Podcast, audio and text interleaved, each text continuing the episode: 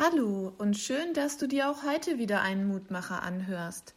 Mein Name ist Anna Dietz und ich bin Vikarin in Herborn-Seelbach. Haben Sie eigentlich für dieses Jahr schon irgendwelche Urlaubspläne?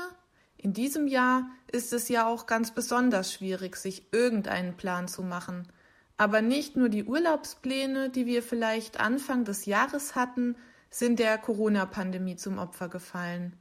Auch die ein oder andere Hochzeit oder Taufe musste verschoben werden. Da macht man sich sorgfältig einen Plan und dann wird doch nichts draus.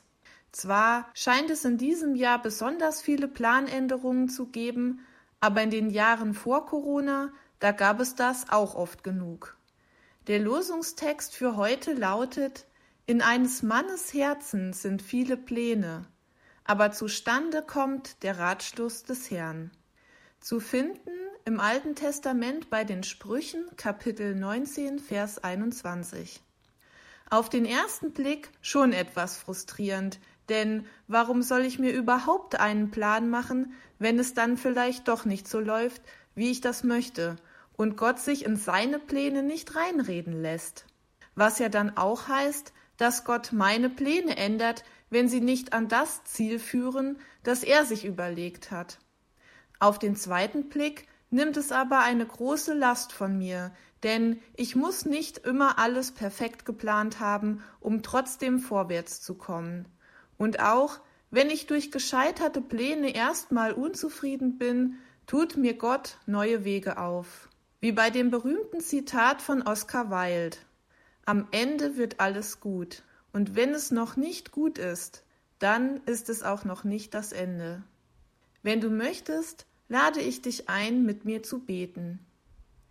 Lieber Vater im Himmel, ich danke dir für die vielen Möglichkeiten, die mein Leben für mich bietet.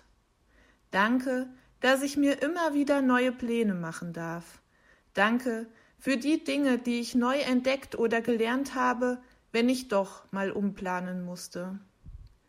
Guter Gott, ich bitte dich für die Menschen, deren Pläne gerade keine Gestalt annehmen können.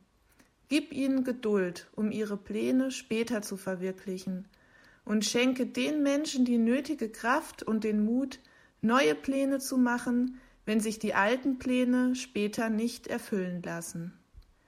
Sei bei den Menschen, die sich benachteiligt oder einsam fühlen, und halte deine Hand über sie.